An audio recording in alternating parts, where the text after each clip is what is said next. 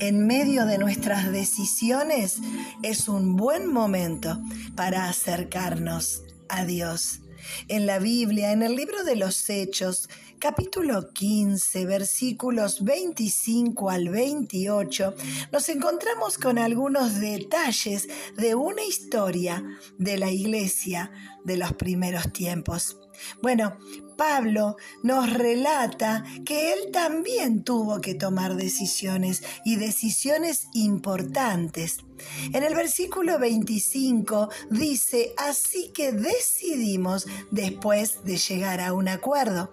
Qué interesante poder tomar una decisión después de tener en cuenta varios elementos y sobre todo de poder escuchar tal vez otras voces.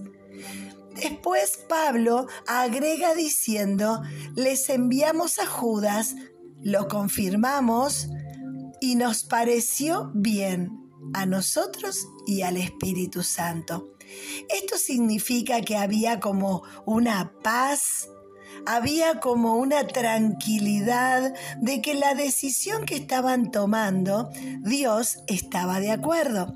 En esta decisión, Dios está de acuerdo. Y pensaba lo siguiente, qué importante es poder sentir esta paz de Dios.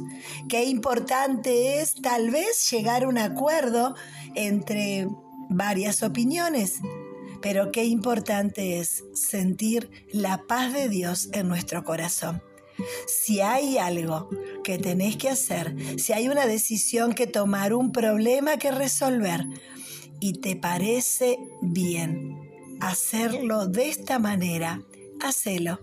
La paz de Dios va a ser un sello en tu corazón de que lo más probable es que estés en el camino correcto. Ahora, la vida es imperfecta.